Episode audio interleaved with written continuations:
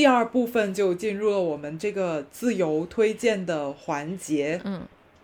啊，这这一个环节我们就不再是推荐我跟郝小七共同喜欢的的 YouTuber 了，反相反，我们是要推荐一些我们个人比较特殊的、嗯喜欢的一些一些频道，嗯就希望。就是我们要尽量让观众有那种哎，没想到你竟然喜欢看这个的这种这种惊喜的感觉，嗯就加深观众对我们个人口味的了解。好的，嗯，就是这样。大家必须必须非常了解我的，大家必须对我的 YouTube 的这个首页了如指掌才可以。那我先推荐一个比较喜欢的另外一个互联网上面的角落，就是呃，我不知道大家有没有关注 NPR，它有一个嗯，怎么说项目，也不是说项目，就是它有一个呃一直策划对对，一个策划叫做 Tiny Desk，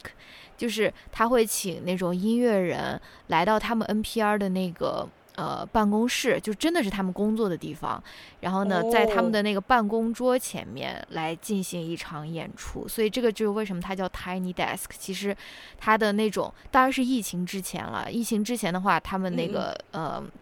音乐人真的就会来到 NPR 的这个办公室，然后在一个非常小的一个空间里面进行一个演出，然后他的那个观众，呃，疫情之前啊，基本上也都是 NPR 的员工。嗯、我我嗯我记得有一次例外，就是每每 Taylor Swift 来的时候，好像我觉得。呃，就是观众好像更多一些，我不知道是那些员工们都带了自己的小孩儿或者自己的那种亲属过来，反正他那个他那场好像下面就是有很多嗯观众，就不仅仅是 NPR 的员工，然后也有那些小孩子呀，呃，也可能是员工的小孩儿或者说什么。梅梅最后还把她的那个吉他拨片，然后去送给下面的那个小朋友们，就是小朋友听众了。哦反正总之那，场我也有看。对对对，那场我也特别喜嗯欢。呃，总总之，它就是一个在一个比较狭小和简陋的一个，不是一个非常光鲜亮丽的舞台的一个地方。然后你你作为一个音乐人，作为一个艺术家，你你要呈现出这样的一个演出，而且他的那边也是没哦有非常专业的那种音响啊，或者说是那种设备，反正你就是带自己的乐队，然后就是在这样的一个空间里面要呈现一场表演，我觉得是非常非常有趣吧。而且我也看了很多，不仅是我比较喜欢的艺术家，我也是试图去通过他的这个 Tiny Desk 去了解很多我可能之前没有了解过的一些音乐人啊，或者哦说什么，我觉得这个是很好的一个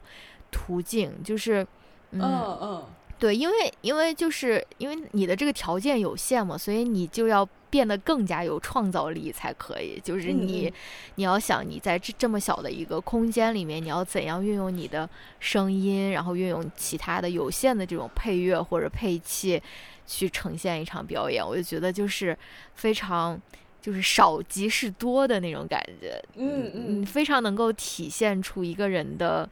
呃，他到底是怎样的一个呃表演者，或者怎样的，他有怎样的这种艺术上面的嗯嗯，追求，所以我非常推荐大家去看那个 NPR 的 Tiny Desk，尤其是如果有你喜欢的那个艺术家或者说歌手的话，你真的可以去看他。看他的那个表演，这个是非常就非常私密的一种感觉，因为嗯嗯，对，因为肯定也是没有修音，而且由于这个空间比较小，所以你就感觉跟他的距离是很很近的。对，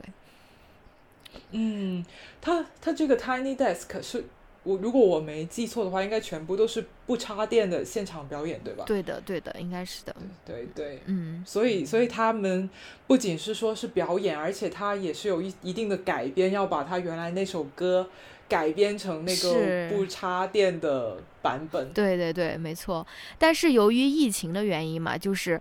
呃，他现在就没有办法做这个真正的 Tiny Desk，他现在就有一个呃疫情期间的版 Tiny Desk，对 Tiny Desk 嗯。Home，、然后呢，这些艺术家你放他去了自己的家里面，他们就开始各种复杂的东西就都上上来了，知道吧？就 是就是、啊就是就是比如说什么合成器啊，什么乱七八糟，就本来不可能出现在 Tiny Desk 这么小一个地方的，啊就由于你放他们自己去自己去录，然后说什么 Olivia Rodrigo 就带他整个的那个 整个的那个乐队去那个 DMV，就是美国办驾照的那个地方，因为他不是有那个那首歌叫 Driver's License 吗？然后他就真的去了那个 办驾照的那个地方，去那边去表演。反正就是，呃，也也有一些不同的。还有我不知道你有没有看那个 Haim。他们的我知道，Tiny Desk 是三个人在家，对他，而且他们是在三个不同的地方哦，就是他们他们三个并不住在一起，然后他们是我不知道他们是怎样，有有那种完全没有滞后的这种这种，对我也是，我也是觉得这个技术难题，对啊，要怎么克服的？对，反正就是有各种各样五花八门的这个这个 Tiny Desk 在疫情期间呢，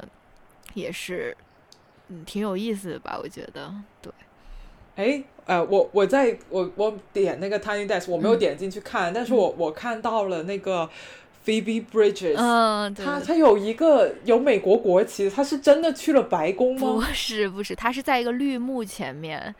录的，就是他他他他他那个绿幕呈现的就是他就是一个假的嘛，就是相当于一个特效了，就是把把他他他。穿的就是那种非常正式那种衣服，然后他的乐队成员是穿成那种保镖那种感觉，然后戴那种耳麦、戴墨镜，其实是在绿幕前面录制的。然后到最后，并不是真的，并不是真的，并不是真的。他到最后一首歌的时候，他就把这些特效全部都消掉了，你就能够看到他其实是在绿幕前面录制，而且他最后一首歌就是。我最喜欢的他的一首歌就是《I Know the End》嘛，就是然后他最后有一段就是那种嘶吼那种那种那种尖叫的那种视频，然后他邀请了他的粉丝去录了那个他们在那边吼的那个视频，然后到时候就是那个绿幕。嗯，就是就就就那个场景不再是白宫，然后就变成那个粉丝的一个一个的那种视频，然后大家就跟他一起在那边叫，那还挺好玩，挺有意思的。对，那这个我一定要去看。对对。哎，我想讲，我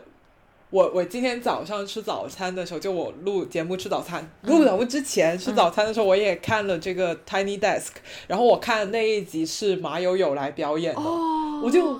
我就没想到，就说 我以我一直以为这个平台只是给那些流行音乐家上来打歌而已，我没想到就是古典音乐的也会上来表演。然后马友友那个啊，因为我是古典音乐白痴了，我不知道他拉的什么曲子，反正都很熟悉就是了。然后，但是马友友他是个很有幽默感的人，他就说啊，今天我上来。Tiny Desk 的这个舞台，然后我最后一首要表演的音乐，它的名字就叫做 Tiny Chair，不知道是不是真的有这首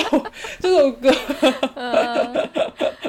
就就就还蛮好玩的，就感觉好像音就是因为它这个呃 Tiny Desk 的这个策策划嘛，这个这个场场地也是很。是一个很新颖的一个演出场地，所以感觉好像那些艺术家来了这里也会卸下一些偶像包袱或什么的，就比较的自由自在，所以还是一个很很有趣的策划，很值得一看的频道。是的，是的。那要不你来推荐推荐一个？好，我我要来推荐的，对，我要来推荐这个是一个比真的也是呃。也不能说很奇怪，其实它是跟呃这个 Tiny Desk 一样，也是一个策划很很独特的一个频道，它叫做 All the Stations，那中文译成就是所有火车站。它是一个关于英国的铁路跟英国火车站的这样一个 一个频道。对对对，它就它就是讲英国的火车站的。这这个频道呢是由两个人一起做的，一男一女，男的那个呢叫做 Jeff Marshall。然后女女生呢是叫做呃 Vicky Pipe，然后这两个人他们是一对夫妻，然后男的那一位呢就是 Jeff 呢，他本身就是一个公共交通领域的 K O 呃 K O L 可以这样说吗？就是他他就是一个呃公共交通领域的博主，他自己有一个就是他名字的频道，就是在介绍各种各样就是伦敦的地铁，他能把伦敦的地铁讲出花来，做出各种各样的。策划就是就是说，从 从现有的地铁站到荒废了的地铁站，到再到哪些地铁站有洗手间，哪些地铁站可以不出就是不不出闸就能够有在小卖部里面买到吃的，就他能想到各种各样的策划去讲伦敦的地铁，所以做了很多年，话题都不枯竭，这也是我蛮佩服他的一个地方。在二零一七年的时候呢，他们就想要做一个 All the Stations 这样的一个策划，就是想去走遍英国的所有的火车站。为什么他们会有这种想法？对，为什么他们会有这种想法呢？就是因为二零一七年的时候，他们突然觉得非常的丧，因为那一年世界上发生了挺多大事的，川普上台啦，然后还有还有就是英国决定要脱欧了，他们就有一种就是政治性抑郁，觉得这世界怎么变成了这个样子，他们就想要做一些事情让自己高兴起来。然后刚好他他的先生就是一个就是在交通工具方面很有。就是很有那个，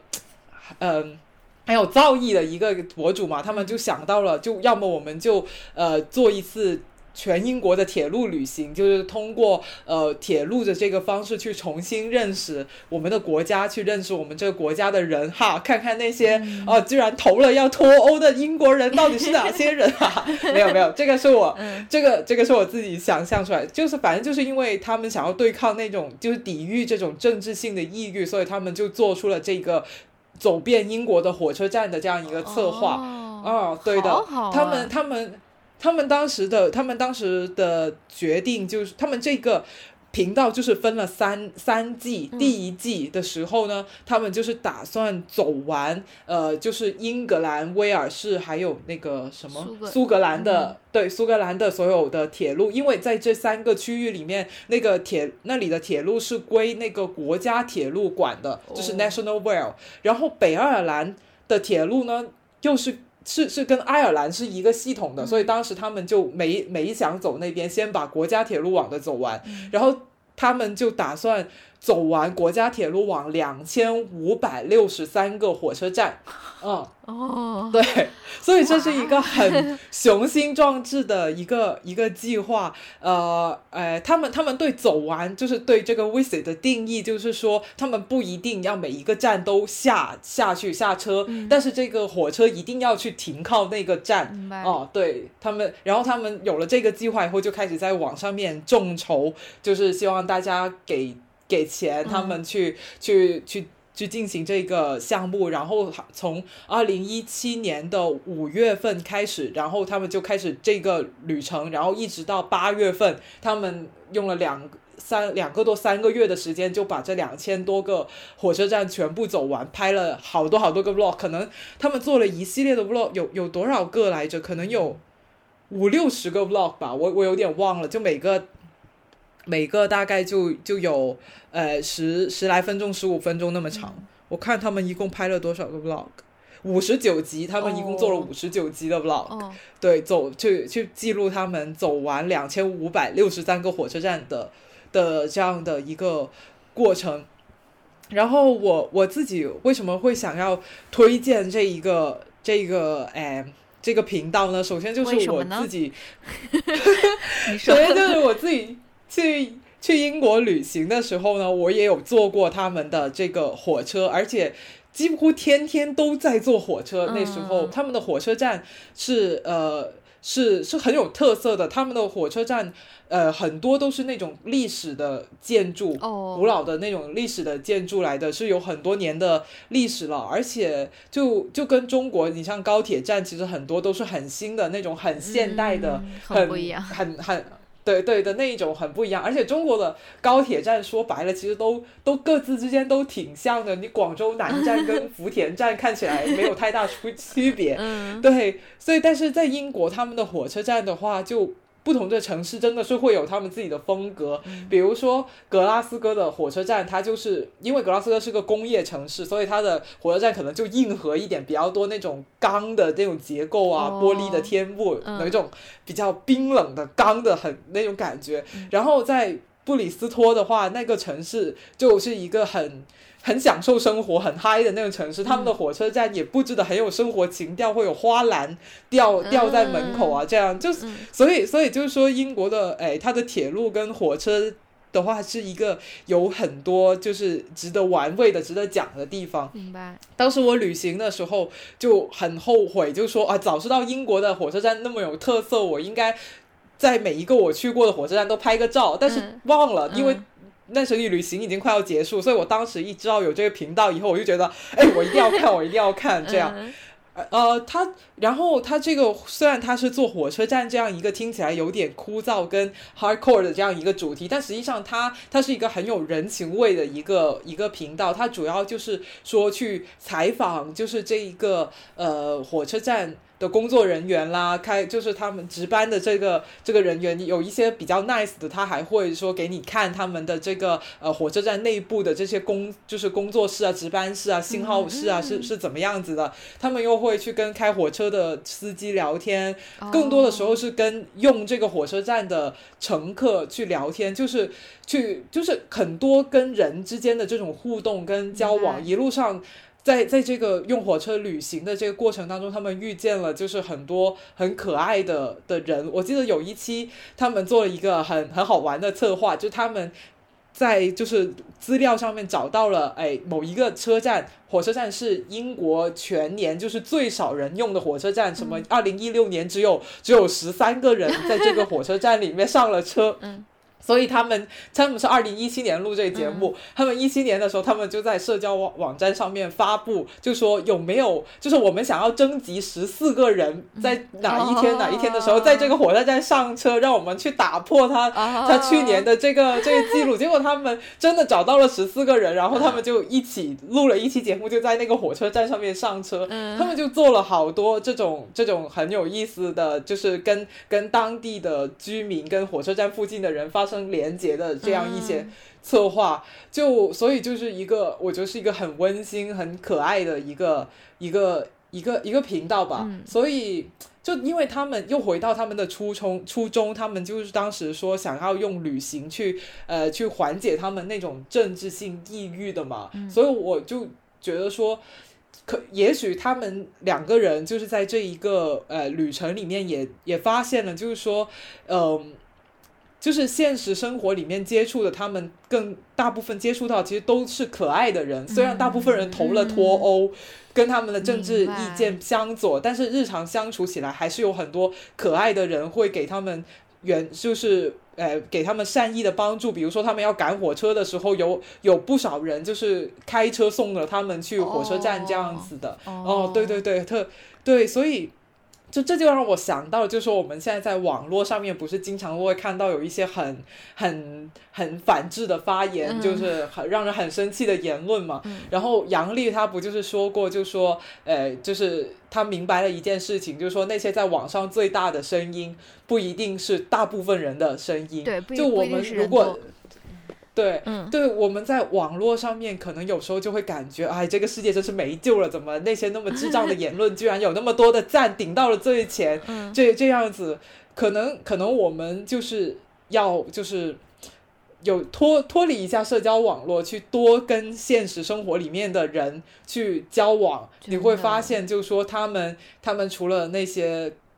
就是他们除了除了那些呃有。就是有一些奇怪言论的人以外，现现实生活里面还是有很多可爱的、善良的人，或者说人其实是有很多面的。嗯，就就这这个就是我我看这一个频道的时候的感想。哦，真的，我觉得是很 很很棒的一个频道，而且你的这个推荐也非常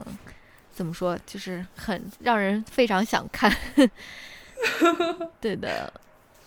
嗯。就是有一点 nerdy 的一个一个频道吧。没有，嗯，还我觉得不算吧。我觉得应该算是，嗯，没有，嗯，绝对没有乔老师平时看的 什么修东西的那些，那才是真正的 nerdy。对，我觉得这个是还是很有那种人文关怀在里面的。对，对对对，他也给我安利了一些。火车站就是觉得说啊，以后如果有机会去去英国玩的话，我一定要去那些火车站去走访一下的，那个那个感觉。嗯，他们大概有多少人订阅啊？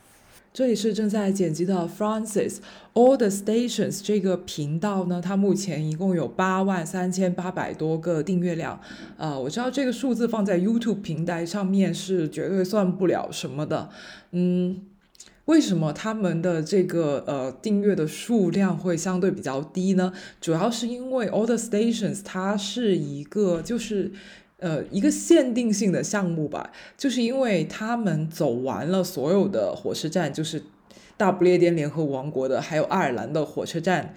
以后呢，他们就没有火车站可以走了嘛，所以他们就停止更新了，没有新的内容，所以说这一个呃频道也的粉丝也没有。也就不会继续往上涨啊！但是他们其中的一位主播，也就是那位丈夫 Jeff Marshall 呢，他自己有一个个人的频道，就是专门讲伦敦地铁的，就是只只讲伦敦地铁，是一个呃公共交通类的一个深耕了这个领域很多年的博主。他自己的频道关注量还是蛮多的，有二十五万七千的这个这个订阅量。呃，虽然跟那种美妆博主或者说做时尚博主这种比起来，他们还是算是一个小号，因为没有办法嘛。你讲地铁、讲讲火车站这个领域，本来它就是属一个比较小众的领域，就可能对这个话题感兴趣的人也没有说对时尚感兴趣的人那么多。所以我觉得，呃，他们有这个订阅量，也已经算是。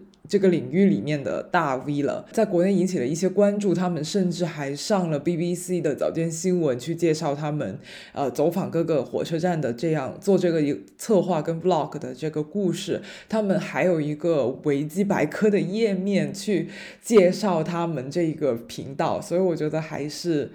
蛮厉害的，嗯，是是一个呃。虽然颇为民间，但是也呃不不是那么爆款，但是他们制作出来的内容质量很高，而且这个拍摄也非常的专业，还是非常推荐给大家的。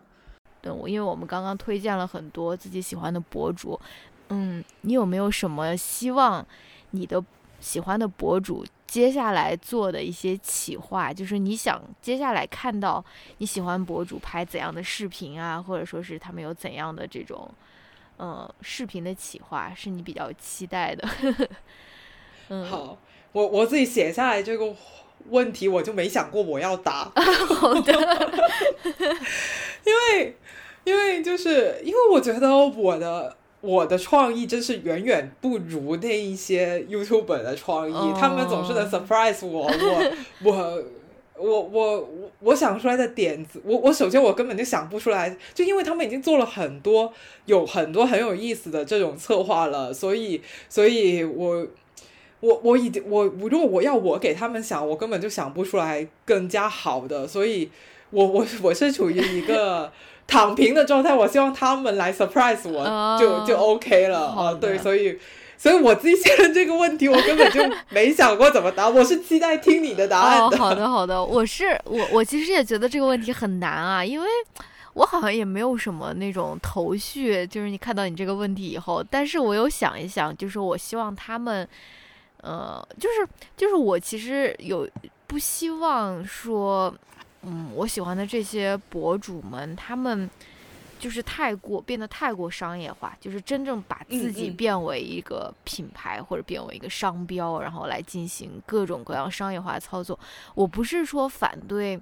商业化这件事了，我希望他们都可以赚到钱，都可以过就是很好的这种生活了。但是我也希望，就像 Ashley 他自己说的一样，他们能够珍惜就是我们之间的这种关系，就。博主和粉丝之间的一些关系，就是他不要去滥用我们对他的这种信任。嗯，对我其实我是希望他们能够，就是呃，珍惜自己的，珍惜自己的羽毛啦。虽然这样说出来好像有点，好像有点那种 condescending，但是，但是我是确实是很嗯，希望他们就说不要去贪图一些特别短。不是，就是不要做一些比较短视的决定吧，就是说是盲目的把自己的做大做强，然后就是非常非常的商业，这个好像是我不太想要看到的。虽然我知道他们里面的很多人其实他是有这样的资本的，他们对吧？尤其是 Ashley，他已经是那种百万级别的那种大号，但是嗯嗯，我觉得他应该他应该也不会是很快会做出这样的这种选择。我觉得他。他曾经自己也说过，说他其实是很享受那种创造的快乐。这种创造不仅仅是，比如说是，嗯，做呃真正的去做视频啊，也包括，比如说去设计一些首饰，或者说是设计一些衣服或者什么。我觉得他应该是还是想要，呃创造一些什么东西的，而不仅仅说是就是嗯嗯安于现状，然后就想只想更更更快的商业化。对，这个其实是我的一嗯个一对他们的一个期待，不是一个特别具体的一个 企划了。我就是希望他们能够对，不要辜负我们的这一片 真心。佛我们佛系观众是的，真的，其实只要他们做自己，我觉得就挺好的。有时候也不需要说有一些特别标新立异的东西去吸引大家眼球。如果他们真的做了那种吸流量的东西，反而可能就会让我们觉得那不是他了，就不想看下去了。对对对，没错。好，接下来我们要讲第二个问题了。是的是这个问题太棒了。这个问题是我我写的，嗯我也是写完以后，我都不，我都我自己都没想答，我就想听郝小七的答案。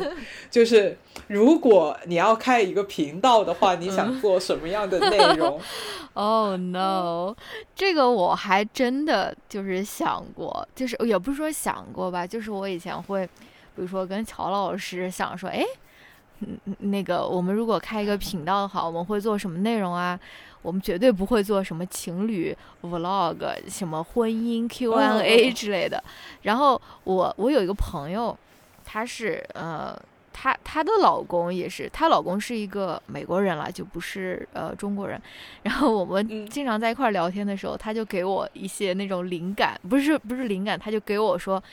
我觉得她说她看到了这个市场的这个空白嘛，她说她说因为她老公也是属于那种不是传统意义上的那种具有男子气概的那种男生，他也是一个比较。呃，是非常愿意去多做家务，然后做饭、嗯烘嗯焙，然后还特别喜欢植物。他家有特别特别多植物，然后我们，我我我记得我第一次去他家，然后她老公就送了我们两盆还是三盆植物，然后他也他也知道他也知道那些关于植物的很多知识啊，或者说什么，而且他也是，呃，带小孩。他那小孩嗯就是也是更加依赖爸爸，不是依赖妈妈的那种，所以他也是一个不是传统意义上面的那种男男子气概的这种人。然后我那个朋友嗯他就、他就说，哎，为什么不让她的老公和我我的老公乔老师一起开一个那种难得 难得 vlog？就是我们不是有女德嘛，什么三从四德啊什么的那种，然后他们也 进行一个呃拍拍拍摄那种难得 vlog，就是让两位男性来做一些 传统意义上就是男性不会做的一些事情，比如说什么做饭、洗衣，然后什么介绍植物、浇花、遛狗、逗狗。然后还有什么准备便当，就是做一些就是有比较有难得的一些事情。然后他说，好像市场上没有这样的类型的这种频道，所以我就觉得特别逗，就是 跟大家跟大家分享吧。是说说不定未来的某一天，我们就会有一个那种难得 YouTuber，呃，来为大家展示一些新时代的男性的道德。对，我觉得这个创意很好啊！如果开的话，我 Oh, 第一个订阅。对，不过可能可能你们还要就是两位妻子还要开一个衍 生的频道，就是告诉我们，就说是怎么样在茫茫人海当中寻觅到了一些难得的种子选手。嗯 对，我觉得挺好的，就是确实是啊，我觉得现在就是我们社交媒体上面可能强调什么阳刚气概的这种 这种这种比较多吧，就算那种什么做什么男性时尚杂志的，也是、嗯也是不会去去做这种另类的男。就是男子道德的这种 这种策划，所以就是如果真的有人去做这个的话，我会觉得是一个很好的很好的一个频道。好的，那你有什么想法吗？如果你开一个频道的话，我我不知道，我我觉得我的跟你的那比起来，可能就太普通了，因为我我我可能想要做一个呃。跟阅读相关的频道吧哦因为我的梦想就是希望我在豆瓣点一个想读，然后编辑社不不是出版社编辑就立马给我寄书的那样的、那样的人，一下所以你有听到吗？我我还我的我的频道还没有，不就就是我的账号还有我的播客都没有没有多到能跟能帮一下的书做宣传啦。对，所以如果我要做一个阅读的的的频道的话，我可能会想要做一个图书馆的策划吧，因为我我经常是一个会去图书馆借书的人，因为借书比买书要便宜很多嘛。这也是听了不丧的的启发，因为乔老师以前在在节目里面有讲过，就是鼓励大家多去公共图书馆对对对借书这样子。对，所以我所以我就我也是经常去借书，呃。